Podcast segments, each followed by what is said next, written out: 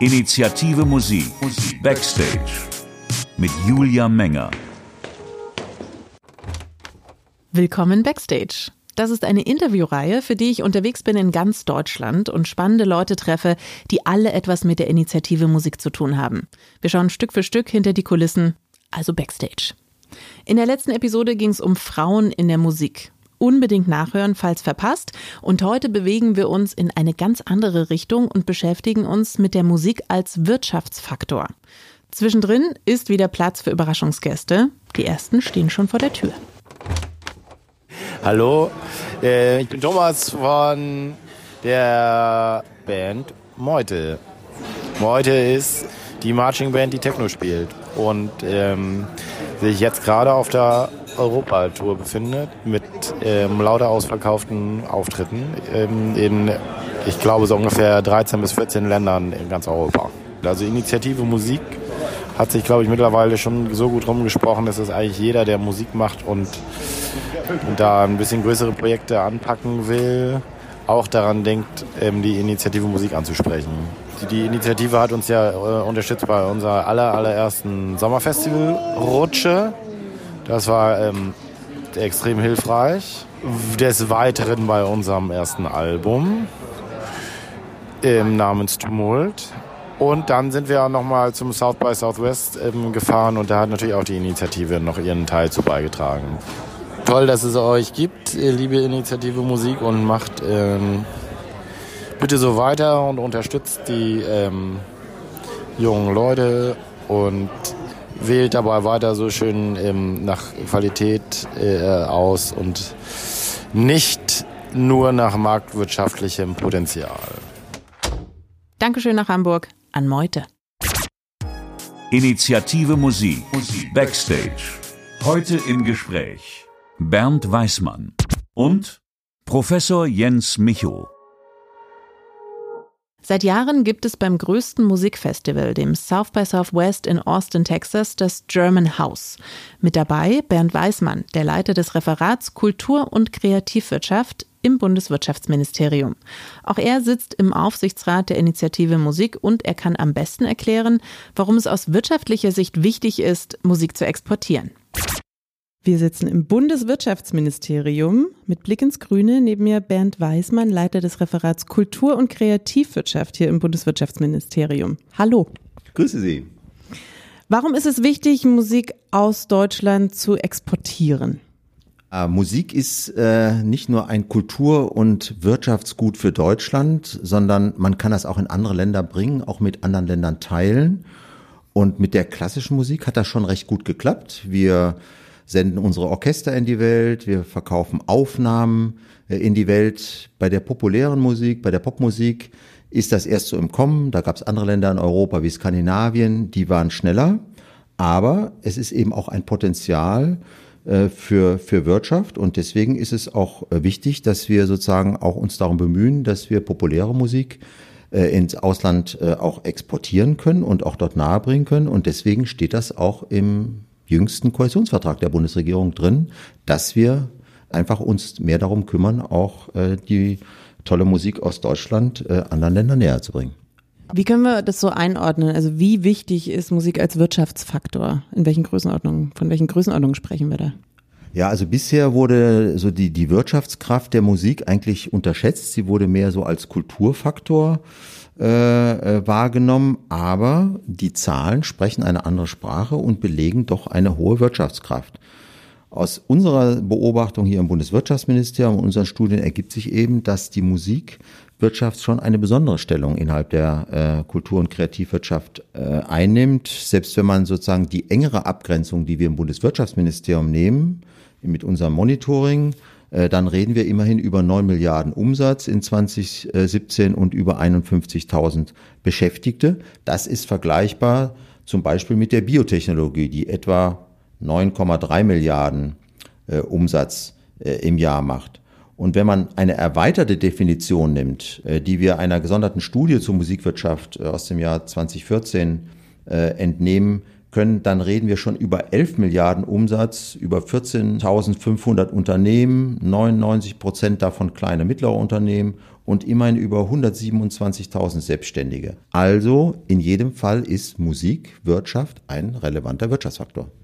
Wir sind hier nicht nur in Deutschland, sondern auch in Berlin. Welche Rolle spielt Berlin als Magnet für Musiker und Musikerinnen aus der ganzen Welt? Naja, also Berlin ist mal so die Hauptstadt, würde ich sagen, jetzt in diesen Jahren geworden äh, der Musikwirtschaft.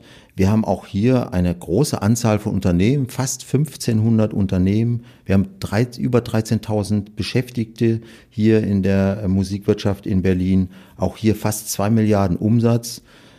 Aber neben den nackten Zahlen ist natürlich auch ein besonderes Merkmal von Berlin, dass es hier eine extrem lebendige Tech-Kreativ-Clubszene gibt. Es gibt tolle Möglichkeiten, nicht nur zum Musik machen und zum Produzieren von Musik, sondern es gibt eben auch viele Jobs in verwandten Bereichen, wo Musik eine große Rolle spielt. Also denken Sie an Gaming, Film, Tech-Startups und wir haben hier halt auch eine große Festival-Popkultur und all das ist, macht es natürlich sehr attraktiv für Musiker auch aus anderen Ländern und aus anderen Regionen dieser Welt zu uns zu kommen.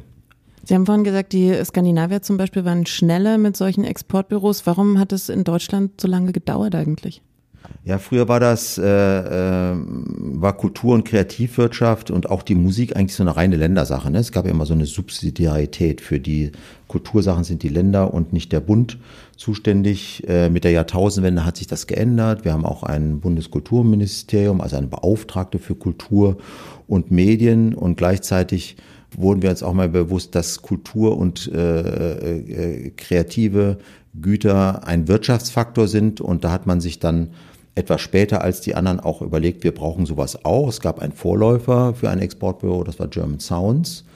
Das wurde damals noch nicht so professionell gemanagt. Wir hatten da noch nicht so viel Erfahrung. Und wir sind jetzt eben froh, dass wir mit äh, äh, der Initiative Musik nach über zehn Jahren eben eine Initiative haben, die man sozusagen als Exportbüro für populäre Musik in Deutschland, in, aus, in andere Länder eben verstehen kann. Zum Stichwort Export sind Sie ja auch unter anderem beim German House, beim South by Southwest in Austin dabei. Wie kann ich mir dieses German House vorstellen, wenn ich noch nie da war? Naja, das German House ist so ein bisschen eine Botschaft äh, von Deutschland äh, bei der South by Southwest, bei diesem Festival. In Downtown äh, Austin ist das also so eine Anlaufstelle für die deutschen Delegierten, die angemeldeten Unternehmen, die Kreativen und die sonstigen professionellen äh, Besucher äh, selbst andere Länder wie Österreich waren, sind bei uns äh, mit untergeschlüpft und ähm, Deutschland stellte halt hier in diesem Jahr hinter den USA, Kanada und UK die viertgrößte Delegation. Wir waren im letzten Jahr so die allergrößte europäische Delegation äh, auf der South by. Und insofern haben wir jetzt mit diesem deutschen Haus eben eine ideale Plattform, um einerseits deutsche Newcomer, äh, Musiker und Bands zu präsentieren, und bei internationalen Bookern zum Beispiel auf sich aufmerksam zu machen. Und gleichzeitig äh, können sich hier digitale und kreative Unternehmen, Organisationen eben über die neuesten Zukunftsthemen äh, wie äh, künstliche Intelligenz, smarte Mobilität oder Gesundheit informieren und ihre Ideen und Lösungen eben mit anderen in einem internationalen Rahmen austauschen. Und dafür ist eben das German House eine sehr internationale Innovationsplattform, auf der man das eben machen kann. Es ist aber eben auch eine tolle Location. Wir haben in diesem Jahr äh, die Adresse äh, und auch das Ambiente, die Form der Location gewechselt und das ist halt äh, recht gut angekommen. Gibt es da Brezen und Bier oder ist es ein bisschen moderner gestaltet? Ja, da gibt schon, es gibt schon mehr. Es gibt äh, unterschiedliche Häuser von einzelnen Ländern, also zum Beispiel Großbritannien, das ist eher so ein bisschen so wie eine Musikkneipe eingerichtet. Wir haben uns äh, dafür entschieden, dass wir eben beides machen, eben diese Gesamtatmosphäre, diese einzigartige, die in Austin stattfindet, auch ein bisschen im German House abzubilden, dass wir also einerseits ein interessantes Haus, was ein bisschen so galerieartig äh, aufgebaut war, wo man eben tolle Acts präsentieren kann, aber wo man sich auch gleichzeitig wohlfühlt, in kleinerem oder mittlerem Rahmen sich über eben spannende Zukunftsthemen äh, auszutauschen. Und ich glaube, äh, das Konzept ist eigentlich äh, ganz gut aufgebaut. Gefühlt, äh, würde ich sagen, war es in diesem Jahr, ist uns das am besten gelungen. Also wir haben fast von allen Partnern, äh, mit denen wir dort äh, das zusammen aufgebaut haben und auch den Besuchern, die wir hatten, festgestellt, was Vernetzung und Austausch angeht, äh, dass das noch nie so gut äh, geklappt hat. Und wir haben auch festgestellt, es war ja nicht nur das Deutsche Haus, äh, sondern wir haben ja so einen gemeinsamen Auftritt gehabt mit einem Messestand gleichzeitig auf der Trade Show von Austin zur South by Southwest, wo eben auch Themen, aber eben auch Bands präsentiert wurden, äh, dass wir in beiden Fällen, äh, in, in, in beiden Bereichen eben doch einen sehr regen Zuspruch gehabt hatten. Sie waren jetzt im März gerade beim South by Southwest. Haben Sie irgendeine musikalische Neuentdeckung mitgebracht? Aus welchem Land auch immer? Also einmal natürlich ähm, die Nachwuchsbands kann man ja auch nachlesen, die wir mitgebracht haben äh, äh von der Initiative Musik nach Austin. Und zum anderen für mich persönlich jetzt in dem Jahr war es äh, Heidi Burson, eine amerikanische Jazz-Pop-Sängerin, die ich auch hier live erlebt habe in Berlin. Und das war für mich in diesem Jahr äh, eine super Neuentdeckung. Vielen Dank. Ja, vielen Dank. Ich bedanke mich bei Ihnen. Der Leiter des Referats Kultur und Kreativwirtschaft im Bundeswirtschaftsministerium, Bernd Weißmann. Initiative Musik. Backstage. Hi, hier ist Robert Koch. Ich bin Produzent und Composer und mache das Label Trees and Cyborgs.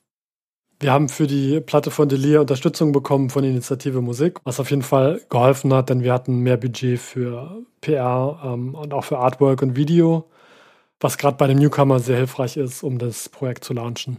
Außerdem haben wir mit Unterstützung der Tourförderung in South by Southwest spielen können äh, in Austin, wo wir drei gute Shows hatten und auch eine Menge Meetings, die auf jeden Fall auch geholfen haben, ähm, das Netzwerk zu erweitern und Delia auch auf dem amerikanischen Markt ein bisschen mehr zu introducen. Hi, ich bin Delia de France, Sängerin, Writerin und Producerin aus Berlin.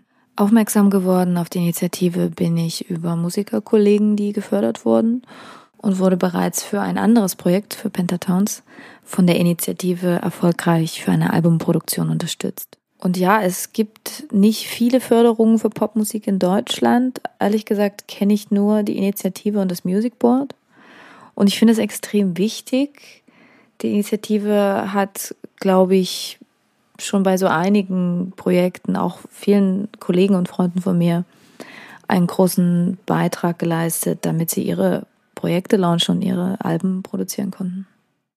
Ich finde, die Arbeit, die die Initiative macht, ist sehr wichtig. Nicht nur im Hinblick auf überhaupt erstmal ermöglichen, dass man das finanziell durchziehen kann, so eine ganze Produktion, oder auch eine Tourförderung oder ihr macht ja auch Clubförderung etc. Sondern auch als, als Plattform und als Netzwerk und äh, ja, um eine Diversität in der Szene zu unterstützen. Danke an Delia de France aus Berlin. Hamburg-Eppendorf. Hier ist das Büro von Professor Jens Micho. Im Konferenzraum zwischen jeder Menge juristischer Literatur Musikplakate aus den letzten fünf Jahrzehnten. Guten Tag. Ich grüße Sie herzlich. Sie sind äh, ganz klein Macher, das habe ich äh, gesehen in Vorbereitung auf dieses Interview. Vor 34 Jahren haben Sie zum Beispiel den Bundesverband der Veranstaltungswirtschaft, BDV, gegründet, sind bis heute Präsident und Geschäftsführer. Der Verband hat sich dann vergrößert. Ähm, was war Ihr oder ist auch Ihr Hauptanliegen mit diesem Verband? Ja, ist es nicht erstmal sehr schön, dass man sich um äh, Menschen kümmert, die also äh, zu der Zeit, als ich den Verband anfing zu leiden, da war ich ja schon ziemlich alt, noch gar nicht gelebt haben. Das finde ich erstmal so als Geschichte vorweg ganz interessant. Äh, was macht der Bundesverband der Veranstaltungswirtschaft? Den gibt's gar nicht mehr. Denn ab Januar dieses Jahres hat äh, der BDV, wie er bis dahin hieß, fusioniert mit einem anderen Verband, dem Verband Deutscher Konzertdirektionen. Und seitdem heißt der Verband dem ich die Ehre habe, noch für die nächsten drei Jahre weiter vorzustehen, zusammen mit Pascal Funke. Ähm, der heißt jetzt Bundesverband der deutschen Konzert- und Veranstaltungswirtschaft. Ist also ein K noch zum BDV dazugekommen. Aber was, äh, warum musste der gegründet werden, dieser Verband? Oder warum musste er jetzt zusammengeschlossen werden? Was, was, was wollen Sie damit?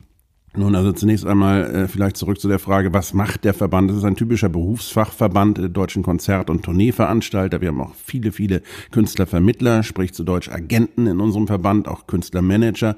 Also all die Gewerke, die um den Künstler herum tätig sind, ihm dazu verhelfen, eine Karriere zu machen und vor allen Dingen eben halt auf die Bühne zu gehen und dort sein Publikum zu erreichen.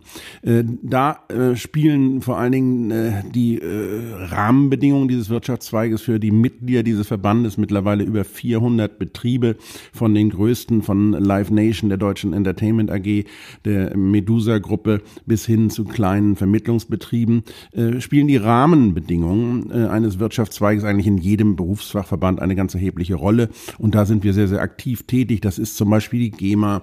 Äh, das sind so Fragen wie Umsatzsteuer, wie Künstlersozialabgabe, wie die äh, Steuer, die auch Künstler ja häufig beschäftigt, nämlich die sogenannte Ausländersteuer. All das äh, sind Rahmenbedingungen und die sind natürlich manchmal nicht so optimal für bestimmte Wirtschaftszweige. Und da kümmert sich ein Verband unter vielem anderen, was wir machen, darum, sie zu verbessern, ist also in Berlin lobbyistisch unterwegs und kümmert sich darum, dass dort vielleicht das eine oder andere Gesetz ein bisschen für uns optimiert wird. Was sagen Sie, woran fehlt es denn aktuell in der deutschen Musiklandschaft aus Ihrer, von Ihrer Warte aus? Wirtschaftsunternehmen fehlt es immer an irgendwelchen Dingen. Äh, wir haben eine, eine ständig wachsende Kostenbelastung. Wir haben die Situation, äh, dass äh, die Eintrittsgelder für Konzerte zum Bedauern des Publikums doch eigentlich kontinuierlich in den letzten Jahren gewachsen sind und möglicherweise auch noch weiter wachsen werden. Das liegt daran, dass Künstler heutzutage ihre wesentliche Einnahmequelle im Bereich der Live-Musik haben, nicht mehr wie es früher war, durch Tonträgerverkäufe ihr, im Wesentlichen ihr Geld zu verdienen verdienen. Äh, es ist so, dass heute äh, Tonträger hergestellt werden, Aufnahmen produziert werden, um das Live-Geschäft anzukurbeln. Früher war es so, dass man auf die Bühne ging, um den Tonträgerverkauf anzukurbeln. Und das ist also eins der ganz großen Probleme, die wir haben, dass wir natürlich schauen, den Künstlern klarzumachen, irgendwann ist die Leistungsgrenze des Publikums erreicht. Es gibt aber viele, viele andere Probleme, mit denen wir kämpfen. Hier zum Teil ein weiteres Problem, was ebenfalls auf dem Rücken der Konzertbesucher, der Fans ausgetragen getragen wird, nämlich die Problematik des äh, Zweithandels mit Tickets. Gewerbliche Plattformen kaufen Eintrittskarten auf und verkaufen sie zum Teil zum fünffachen Preis weiter. Das Publikum in vielen Fällen merkt es nicht und denkt, dass der Künstler jetzt völlig wahnsinnig geworden sei, obwohl hier Leute äh, ein Schnäppchen machen, Geld verdienen mit Geschäften, die sie äh, eigentlich überhaupt nichts anzugehen haben, beziehungsweise die sie nicht beeinflussen. Sie kassieren praktisch auf dem Rücken der Veranstalter äh, viel, viel Geld und äh, schröpfen damit äh, unser Publikum. Die haben jetzt schon das Problem, dass sie, wenn sie früher fünfmal ins Konzert gingen, sich das heute bestenfalls noch einmal im Monat leisten können. Und wenn dann noch solche Geschäftemacher hinzukommen, wird das Geschäft natürlich noch viel schwerer. Eines von vielen Problemen. Sie werden auch oft als Vorkämpfer für die Rechte von Künstlern bezeichnet. Was sind so Probleme auf Künstlerseite aktuell? Nun, also äh, auf Künstlerseite ist natürlich auf der einen Seite immer das Problem, überhaupt jemanden zu finden, äh, der diese Lücke zwischen Publikum und Kreativem füllt. Das ist ja nicht nur damit getan, dass jemand seine Gitarre in die Hand nimmt und dazu singt oder am bestenfalls auch noch sein Repertoire selbst schreibt, sondern das hat natürlich auch die Voraussetzung, dass jemand dafür sorgt, dass ein Veranstalter bereit ist, Geld für diese Produktion, für diesen Künstler, für diese Aufführung Geld auszugeben. Dafür braucht man Manager, Dafür braucht man Künstlervermittler. Und äh, die Problematik liegt natürlich darin, dass gerade in der Anfangsphase einer künstlerischen Karriere es für Künstler relativ schwer ist, jemanden zu finden, der da seine Zeit und äh, möglichst auch noch sein Geld investiert. Denn äh, das äh, Return of Investment ist in solchen Fällen sehr, sehr gering. Warum? Weil natürlich äh, Agenten, Manager regelmäßig prozentual an den Einnahmen der Künstler beteiligt sind. Und wenn die Einnahmen, die, die Honorare der Künstler eben noch sehr, sehr gering sind, dann äh, ist da nicht so viel zu verdienen. Das heißt, man muss sehr viel investieren.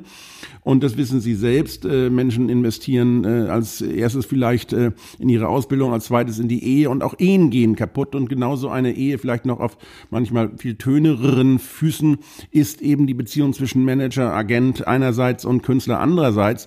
Und wenn man da am Anfang viel investiert, ist man natürlich ich sag's mal ganz profan, traurig, wenn diese Ehe kaputt geht, denn dann kriegt man kein Return of Investment. Das sind Themen, wo ich also versuche, Künstlern klarzumachen, dass es gar nicht so viel Sinn macht, sich zu einem Rechtsanwalt zu begeben und nun stundenlang, tagelang, wochenlang mit viel Investment irgendwelche Verträge auszuarbeiten, sondern dass es darum geht, zunächst erstmal eine Vertrauensbasis aufzubauen. Und wenn die da ist, dann muss man sich als weiteres darüber im Klaren sein, dass Karrieren nicht von heute auf morgen entstehen, sondern dass Karriereaufbau eine langfristige Tätigkeit voraussetzt, die auch mit äh, viel Glauben äh, daran äh, letztlich oder viel Glauben viel Hoffnung voraussetzen, dass sich diese Investition irgendwann lohnt. In vielen Fällen, und das ist ganz sicherlich nicht ähm, der äh, geringere Teil der Fälle, wo Künstler entwickelt werden, in vielen Fällen geht es eben nicht auf. Und man hat dann zwei, drei, vier, fünf Jahre sowohl Künstler als auch Manager oder Agent in diese Karriere investiert und äh, kriegt kein, wie ich das immer so schön nenne, Return of Investment, kriegt also seine Investition nicht zurück. Und daher ist es mir ganz wichtig, Künstlern klar zu äh, dass sie, bevor sie stundenlang über Verträge nachdenken, das sagt jetzt der Rechtsanwalt, und äh, Rechtsanwälte beschäftigen, äh, um dann nachher festzustellen, dass irgendwo noch ein Komma so falsch sitzt, dass man sagt, man arbeitet doch lieber nicht äh, zusammen mit ein paar tausend Euro weniger in der Tasche. Alles Unsinn. Ich habe ja nun, ähm, also bevor ich Rechtsanwalt wurde, jahrzehntelang als Agent selbst gearbeitet, als Manager international, weltweit äh, die Karrieren von Künstlern mitbestimmt und kann nur sagen, ich habe als Agent dann äh, wirklich zum Teil 15, 20 Jahre mit Künstlern zusammengearbeitet, die äh, gar keinen Vertrag mit mir hatten.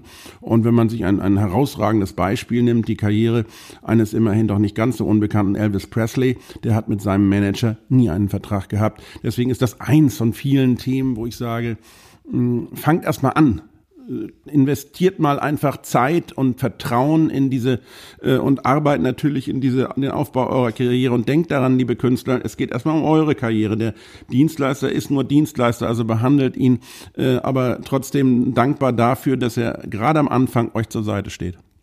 Sie haben es gerade schon gesagt, Sie sind Anwalt, Sie sind Präsident und Geschäftsführer des BDKV, sind Beirat in der Künstlersozialkasse und Sie sind auch Aufsichtsratsmitglied bei der Initiative Musik. Welcher Job davon ist der anstrengendste? Das sind ja noch nicht alle, aber äh, lassen wir es mal dabei. Ich, mache auch noch den Deutschen Live Entertainment Award. Das ist immer die größte äh, Awardverleihung im Kulturbereich überhaupt. Und ähm, darüber hinaus bin ich Musikverleger. Aber jetzt lassen wir das mal bei Ach, eine Sponsoringfirma habe ich auch noch. Aber lassen wir das mal alles. Äh, man muss ja irgendwo sehen, wo man bleibt. Nein, was mir das Wichtigste ist. Nun, also ähm, ich glaube anstrengend. Also anstrengend sind Dinge nur dann, wenn sie einem keinen Spaß machen. Ich müsste heute nicht mehr arbeiten, ich arbeite, weil es mir Spaß macht. Und das übrigens sieben Tage die Woche und äh, seit zwei Wochen dann auch wirklich acht bis zehn Stunden am Sonnabend und am Sonntag. Das ist anstrengend, keine Frage, aber es macht mir Spaß. Und insofern würde ich das gar nicht abgrenzen. Äh, ich werde sicherlich Anwalt sein, bis ich umfalle. Ich werde äh, der Menschheit nicht zumuten, Verbandschef über zum Teil ja hoffentlich immer mehr jüngere Unternehmen für jüngere Unternehmen zu sein, bis ich umfalle, sondern da werde ich mit 71 Jahren, was ja auch schon betagtes Alter für viele, für andere weniger ist, aufhören. Das habe ich mir jedenfalls vorgenommen. Wer weiß, was morgen kommt. Äh, aber ähm, es ist so, dass ich wirklich glaube, äh, man ist dann erfolgreich und man äh, strengt einen nicht an und man wird nicht krank und hat keine Burnouts, wenn einem Arbeit Spaß macht. Und mir macht Arbeit noch sehr viel Spaß. Was macht besonders Spaß oder was macht Ihnen konkret Spaß als Aufsichtsratsmitglied bei der Initiative Musik? Nun, da geht es um einen Teil dessen, was ich, wovon ich eigentlich immer geträumt habe. Ähm, äh, es geht darum, dass es eine Institution gibt, die vom deutschen Parlament äh, immerhin installiert wurde und die vom Steuerzahler finanziert wird, äh, mit der Initiative Musik, die sich darum kümmert, äh, Künstlern überhaupt im Wesentlichen zunächst erstmal den Einstieg ins Geschäft zu ermöglichen. Nun fragt man sich, warum brauchen Künstler äh, jemanden, der ihnen hilft? Ich meine, wir haben von den Agenten und den Managern gesprochen. Äh, bei der Initiative Musik geht es darum, dass mit Geld letztlich äh, geholfen wird, gefördert wird, Karrieren gefördert werden, äh, Tonträgeraufnahmen gefördert werden, Tourneen gefördert werden. Warum ist das eigentlich erforderlich? Warum sehen die nicht alleine zu, dass sie äh, auf den grünen Zweig kommen? Das ist erforderlich, wie übrigens in fast allen Wirtschaftszweigen, äh, dass der Staat dort, wo er merkt, äh, das geht aus eigenem Antrieb von Jahr zu Jahr übrigens schwerer weil natürlich einerseits der Wettbewerb größer wird, weil andererseits die Rahmenbedingungen schwieriger werden. Denken Sie an das Thema, welches uns als Initiative Musik ja auch ständig beschäftigt, nämlich die Tatsache, dass es also zu meiner Zeit, als ich noch als Agent gab, äh, arbeitete hier in Hamburg, weiß nicht, 20 Musikclubs gab, in denen Künstler auftreten konnten, die auch jeden Tag dringend irgendwie ein Programm anbieten wollten. Und heute ist es allenfalls noch ein Drittel davon. Das bedeutet, es gibt einerseits die Plattformen für Künstler nicht mehr in dem Maße, wie es sie braucht, äh, um zu sagen, also du musst hier nicht unbedingt einen Laden füllen, sondern wir machen Programm und äh, du kostest nicht viel, wir können uns das also leisten, dich auftreten zu lassen und hier hast du eine Plattform, um dich auszuprobieren, um dein Publikum aufzubauen. Das ist weitaus weniger geworden. Das heißt, im Endeffekt geht es nur darum, dass jeder sehen muss, dass er auf die, äh, auf die Kosten kommt und Musikclubs müssen heute im Grunde genommen sehen, dass sie Künstler nehmen, wo sie wissen, da kommt auf jeden Fall ein Teil äh, von Besuchern, sodass ich meine Kosten decken kann. Übrigens, wenn ein Musikclub aufmacht, äh, dann äh, und einen Künstler spielen lässt, selbst wenn er kein Honorar zahlt, hat er Kosten. Er muss GEMA zahlen, egal ob da eine Person als Besucher ist oder 100 Personen. Er muss äh, Personal beschäftigen. Ich habe daher, als ich hier in Hamburg äh, vor, hm, weiß ich gar nicht mehr wann, vor vielen Jahren die Markthalle mit aufbauen durfte, immerhin eines der bedeutendsten äh, Spielstätten der, der Hansestadt, habe ich den Begriff geprägt, äh, Pay for to Play. Das klingt ganz brutal, aber es ist einfach mal so, dass Künstler, die in einem Club auftreten, äh, dort erstmal Kosten verursachen, ein Kostenrisiko, äh, eine Kostenrisikobereitschaft äh, einfordern müssen, denn sonst äh, kann man den Laden gar nicht aufsperren, selbst wenn sie kein Honorar nehmen. Und jetzt sind wir endlich wieder bei der Initiative Musik. Äh, warum braucht es ein Förderinstrument für Künstler? Das war doch, wenn ich mich richtig erinnere, die Frage. Und warum braucht es die Initiative Musik? Weil schlicht und ergreifend die Situation ist so, wie sie ist so ist. Und wenn wir das ändern wollen, dann müssen wir irgendwo Geld haben, um Künstlern überhaupt erstmal wirklich den Einstieg zu verschaffen. Warum sollte das der Staat machen? Lässt man, überlässt man das nicht dem freien Spiel der Kräfte? Weil es für den Staat ein Return of Investment gibt. Wenn Künstler morgen äh, nicht mehr über die Runden kommen und irgendwann sagen, ich habe da wirklich die Faxen dicke mit diesem Job, dann gehen sie zum Arbeitsamt und versuchen dort irgendwie Geld zu bekommen. Das ist heute Arbeitsagentur, aber egal. Ähm, wenn Sie jedoch dann die Möglichkeit haben, vielleicht noch einen etwas längeren Atem zu entwickeln und dann doch irgendwie den Einstieg bekommen und nun nicht davon abhängig sind, dass überall jemand ihnen eine Gage zahlt, damit sie morgen ihre Miete noch zahlen können, dann stellen wir fest, und das kann man heute schon mit Zahlen nachweisen, dass weitaus mehr Künstler wirklich den Zugang in den Markt schaffen, von, äh, von dem sie dann selbst leben können. Diese Künstler zahlen dann Steuern und damit kommt das Geld, was investiert würde, wieder zurück. Das sind Dinge, die nicht einfach nur der Künstler äh, hat, das diesen Vorteil, den er da genießt, übrigens an mehr oder weniger letzter Stelle, per heute jedenfalls, erhalten. Es gibt ganz andere Zweige, gerade im Mediengeschäft denken Sie zum Beispiel vor allem an den Film, der nun seit vielen, vielen Jahren Millionen pro Jahr vom Steuerzahler erhält, damit äh, Produktionen hier äh, in Deutschland überhaupt bleiben und nicht irgendwo gemacht werden, wo es billiger ist zu produzieren. Äh, das sind keine Steuergeschenke, sondern das sind Investitionen, um letztlich auch dann wieder äh, Geld einzunehmen. Und genauso wie jeder Unternehmer Geld investieren muss, um wieder Geld einzunehmen, ist es eben halt auch so, dass der Staat Gleiches tut. Und deswegen gibt es die Initiative Musik, deswegen gibt es die Fördermittel, die äh, vom Steuerzahler letztlich über den Bund zur Verfügung gestellt werden. Und das ist gut so, es ist wichtig und es ist vor allen Dingen kein verschenktes Geld, sondern es ist auch keine Subvention, sondern es ist eine Förderung, um damit dann nachher wieder Steuereinnahmen zu generieren und zu sehen, dass die Leute einem nicht letztlich äh, davon abhängig sind, Sozialhilfe zu bekommen. Bei der Initiative Musik sitzen Sie in der Jury für die Kurztourförderung. Da geht es dann wahrscheinlich darüber hinaus, dass man einfach sagt, man muss die äh, aus der Arbeitslosigkeit retten, die Künstler, sondern da geht es ja auch wahrscheinlich ums äh, Image Deutschlands, oder? Und das Image der deutschen Musikwirtschaft? Na, das ist, glaube ich, nicht die primäre Frage. Also äh, all das, was ich eben berichtet habe, ist ja nichts, was man tut, um äh, das Image der Bundesrepublik Deutschland, das Land der Dichter und Denker, äh, etwas glücklicher zu machen, sondern es geht einfach da schon darum, dass man das, dass da Wirtschaft wirtschaftliche Aspekte dahinter stehen.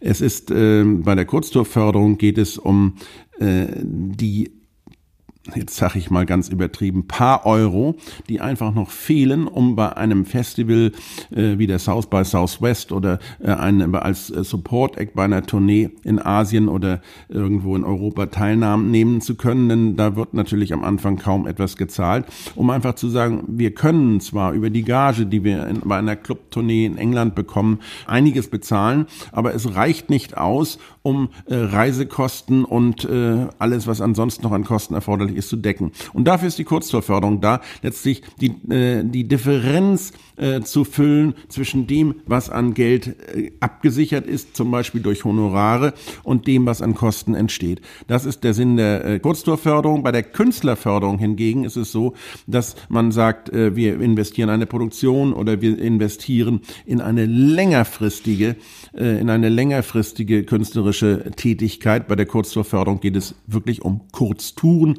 nicht um lange Touren. Das sind maximal fünf Termine.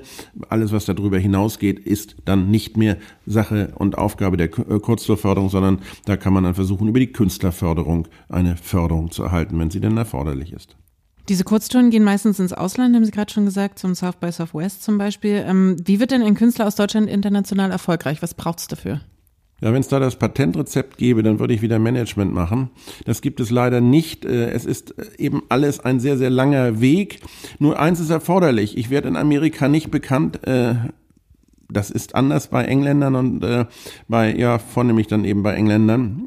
Äh, ich werde in Amerika nicht bekannt, indem ich jetzt hier eine Produktion mache, die, äh, Deutschland, Österreich, Schweiz jubelt, weil das also ganz, ganz toll ist, das Produkt ist erfolgreich. Das äh, hören die Amerikaner nicht unmittelbar, selbst wenn sie deutsches Radio hören, reicht das dafür nicht aus. Mit anderen Worten, ich muss nach Amerika. Ich muss in Amerika anfangen, irgendwie Fuß zu fassen, sei es indem ich es schaffe, eine, eine Veröffentlichung dort auf die Beine zu stellen oder sei es indem ich zum Beispiel als Support Act mit einem Künstler äh, eine kleine Tournee machen kann oder auch eine große Tournee machen kann.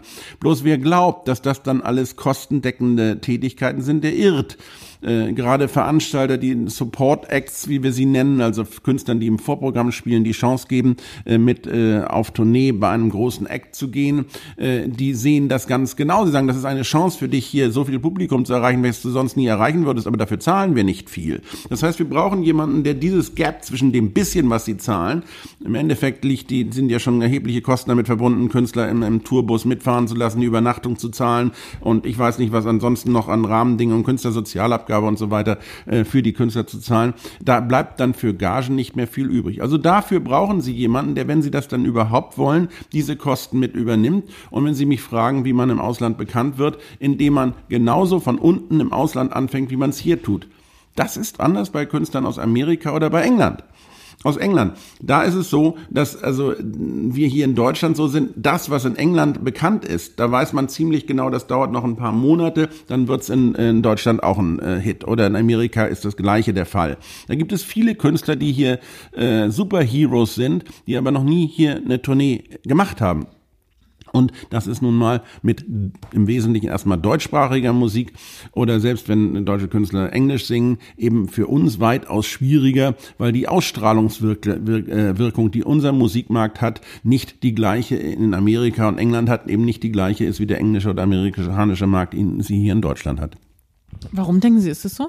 Hat es was mit Popkultur zu tun oder vielleicht auch mit, äh, dass so lange dieses, diese Export, äh, dieses Exportbüro gefehlt hat in Deutschland? Wir haben ja, wir haben ja noch seit gar nicht so langer Zeit einen äh, solchen großen Kreis von Künstlern, die äh, in Deutschland produzieren, in Deutschland Deutsch singen, sondern wir haben hier kommen aus, also ich komme aus einer Zeit, wo man äh, gerade als äh, junger Mensch englische Musik hörte und deutsche Musik, das war so, das war Schlager und das interessierte uns nicht.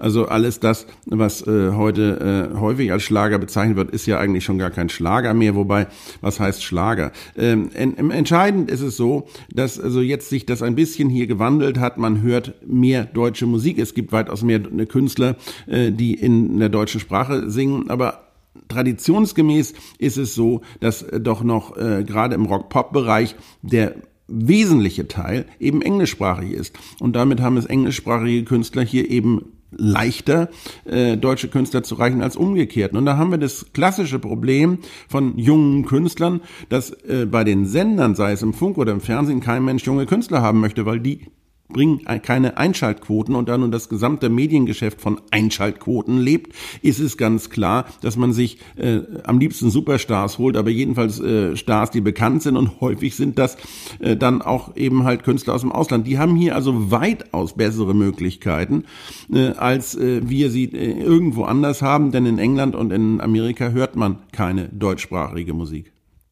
Wir schauen noch mal ganz kurz in die Zukunft. Was äh, wären Ihre Wünsche oder Ihr größter Wunsch vielleicht für die deutsche Musiklandschaft für die nächsten Jahre? Was, was, was würde im besten Fall passieren?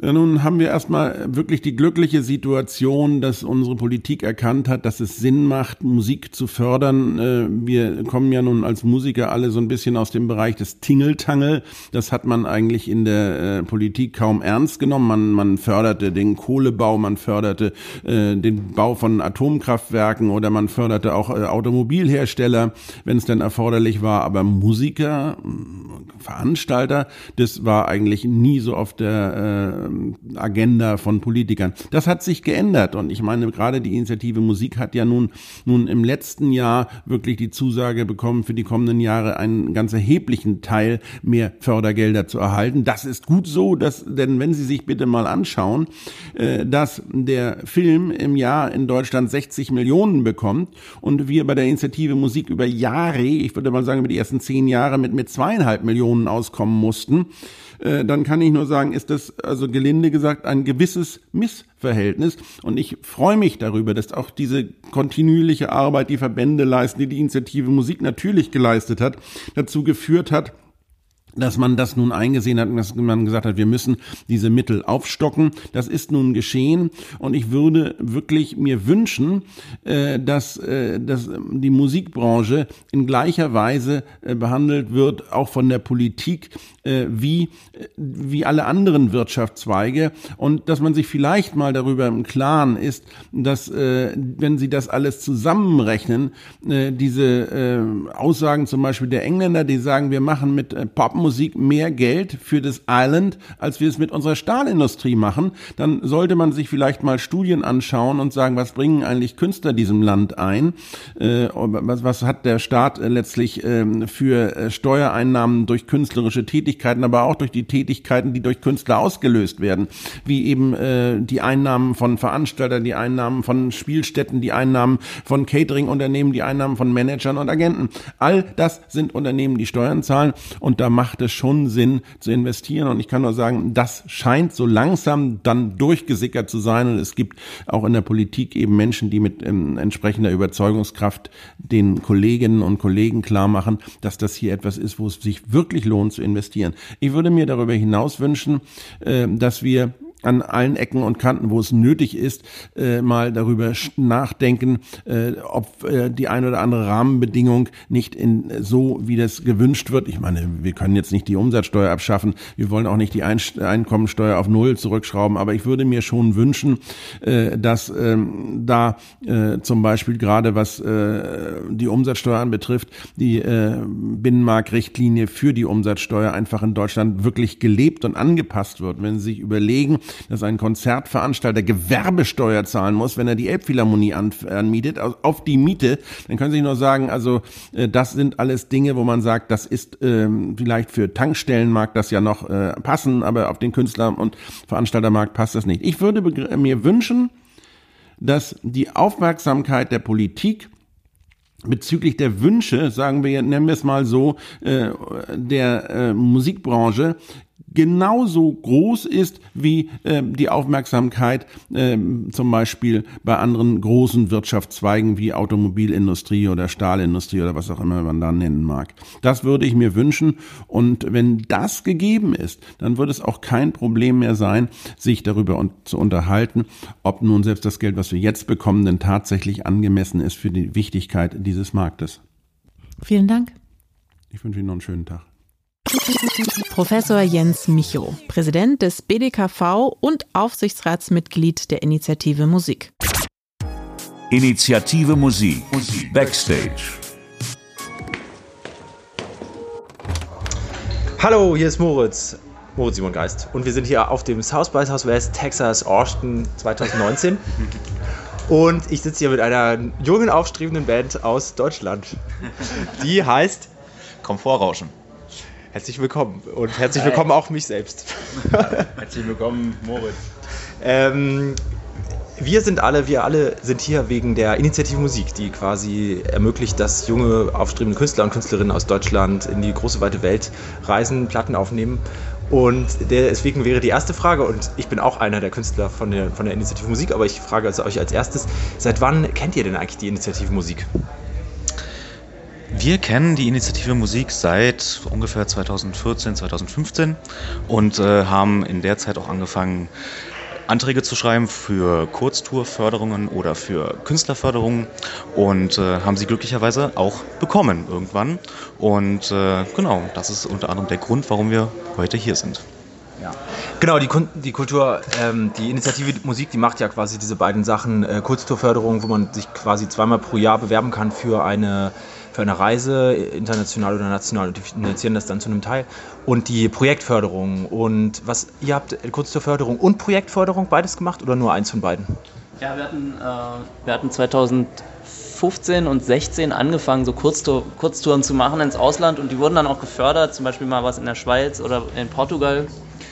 Und dann 2017 hatten wir ein, ein, großes Projekt, so eine EP mit sechs Tracks und das wurde dann, das war halt eine große Förderung und das hat uns auch unglaublich viel gebracht und irgendwie sehr viel, sehr vorangebracht einfach. Das ist vielleicht auch ein guter Moment, um nochmal zu erklären, was wir alles so machen. Ich fange auch mal kurz an, da, damit zu sagen, was ich mache. Und genau, ich mache, eigentlich ist es interessant, weil wir be, also beide äh, Acts sozusagen machen Musik, ähm, Techno im Grunde nicht mit Synthesizern. Also meine Musik als Moritz Simon Geist, als Künstler besteht im Grunde aus Robotik, die angesteuert wird und dann äh, elektronische Musik und Techno macht. Und bei euch ist das ja im Grunde fast dasselbe, bis auf dass es keine Roboter gibt. Was macht ihr denn so? nee, Komfortrauschen. Nee, richtig, genau. Komfortrauschen ist äh, eigentlich eine Rockband, die aber eben klingt wie ein Techno-DJ-Set. Ähm, wir bestehen aus äh, Schlagzeug, Bass und Gitarre und äh, genau, kreieren damit unseren einzigartigen Sound. Und wenn man auf, wenn man jetzt vor der Bühne steht und euch so sieht, wie ist das? Also wie ist das eher dann so das Rock? Ist das eher die Rockmusik oder eher die ähm, elektronische Musik, die da dann zu sehen ist? So, das ist beides tatsächlich. Das ist auf der einen Seite Techno voll, also so sieht das aus und so hört sich das einfach auch an und so bewegt sich auch das Publikum. Also bei uns wird niemals jemand Headbangen oder so. Aber ähm, auf der Band sieht es natürlich nicht aus wie Richie Houghton, sondern eher wie, weiß ich nicht, wie eine, wie eine Rockband natürlich. So. Ihr kommt aus, der, aus dem Jazzbereich ursprünglich, oder? Ja, also ja, genau, so haben wir angefangen und da haben wir uns kennengelernt irgendwie. Und Improvisation ist auch wichtig für uns, aber auf der Bühne findet das eher so in so einem ganz kleinen Rahmen nur statt. Also ich habe ja so Roboter und Mechaniken, die quasi die ganzen Klänge machen und ich drücke dann immer nur auf die Knöpfe und die machen das. Ist das für euch nicht so, besonders als Jazzmusiker, nicht super langweilig, dann so repetitive Rhythmen zu spielen? Nee, ich finde es ehrlich gesagt äh, eine sehr große Herausforderung und das ist ein Aspekt, der gerade vielleicht auch von Jazzmusikern gelegentlich ähm, ja, nicht vernachlässigt wird, aber ähm, als nicht so schwierig oder ähm, wichtig oder wertvoll erachtet wird. Ähm, weil da ja sehr wenig repetitive Muster mitunter, also heutzutage finden ja alle möglichen anderen Musikgenres auch Einzug in Jazz und da gibt es durchaus natürlich sehr viele Einflüsse von Minimal Music oder von Steve, sehr, Reich. Steve Reich oder auch repetitiven ähm, Patterns und sowas, genau. Deswegen kann man das heute nicht mehr so pauschalisieren, aber ich habe das schon oft erlebt, dass auch während des Jazzstudiums, dass Leute eher dem abgeneigt waren, äh, fünf Minuten das Gleiche zu spielen. Und bei uns ist eher die Herausforderung, fünf Minuten das Gleiche zu spielen und es trotzdem spannend zu halten, indem man halt äh, den Sound moduliert beispielsweise, ohne aber wirklich ein anderes musikalisches Material zu spielen. Ja. Also Kreativität durch Beschränkung sozusagen. Kreativität durch Beschränkung, was durchaus immer, finde ich, funktioniert, weil wenn man alle Möglichkeiten hat, das hemmt meiner Ansicht nach eher. Äh, jetzt müssen wir vielleicht noch ein letztes gutes Wort über die Initiative verlauten lassen. Müssen nicht natürlich, sondern möchten. Nee, möchten. Also, ja, so geil. Bin, ja, ihr seid so cool. Big Shoutout. Wirklich geil. Bewerbt euch als immer Künstlerinnen wieder, und Künstler. Also ermöglicht euch echt Gigs im Ausland zu spielen, die euch sehr viel bringen, die aber finanziell teilweise sehr schwierig zu bewerkstelligen sind. Gerade so Showcase-Festivals. Mhm. Eurosonic waren wir jetzt zum Beispiel auch eine ah, Initiative. Okay. okay, wow. Wir hatten eine Schweiz-Tour, die super cool uns dort neue Connections gebracht hat und uns Sachen ermöglicht hat, die wir sonst, ja, wo wir hätten einfach fett draufzahlen müssen, was gerade bei ja, jungen, aufstrebenden Bands einfach sehr schwierig ist.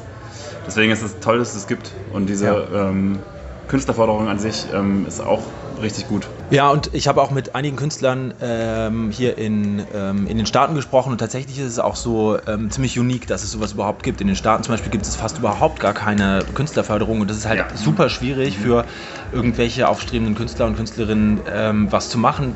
Zumal man sich dann eigentlich immer ganz schnell in so ein Corporate Bereich reinbewegen muss, um mhm. irgendwie Geld zu machen. Und wenn man das über Jahre macht oder irgendwas entwickeln will, dann ist das einfach extrem schwierig. Also das finde ich auch toll bei der Initiative Musik, dass die ähm, ich weiß nicht, ob das immer schon so war, aber auf jeden Fall jetzt ist es so, dass die zum Beispiel uns, euch und mich auch genommen haben als Acts, die jetzt nicht äh, Jazz, Rock oder Pop so ganz klassisch machen, sondern halt irgendwie so versuchen, irgendwie so ein bisschen New Shit zu machen. Und das ist einfach cool, dass die Initiative Musik sich da so, ähm, so nachrichtet irgendwie. Direkt vom South by Southwest in Austin, Texas. Komfortrauschen und Moritz Simon Geist. Und wieder ist eine Episode rum. Musik als Wirtschaftsfaktor war heute unser Thema. Das nächste Mal geht's ab in den Club. Wie wichtig ist Live-Musik für eine Gesellschaft und warum brauchen Musikclubs genau wie Bands und Musiker und Musikerinnen Unterstützung? Was tut die Initiative Musik da und woran fehlt's vielleicht noch? Das klären wir alles beim nächsten Mal. Bis dahin. Initiative Musik Backstage. Moderation Julia Menger. Konzept und Projektmanagement Jens Quandt und Michael Wallis. Audiodesign und Produktion Jens Quandt. Coverdesign Christina Wedel. Initiative Musik Backstage ist eine Produktion der Initiative Musik GmbH, gefördert durch die Beauftragte der Bundesregierung für Kultur und Medien BKM sowie die Gesellschaft für Leistungsschutzrechte GVL. Weitere Informationen unter initiative-musik.de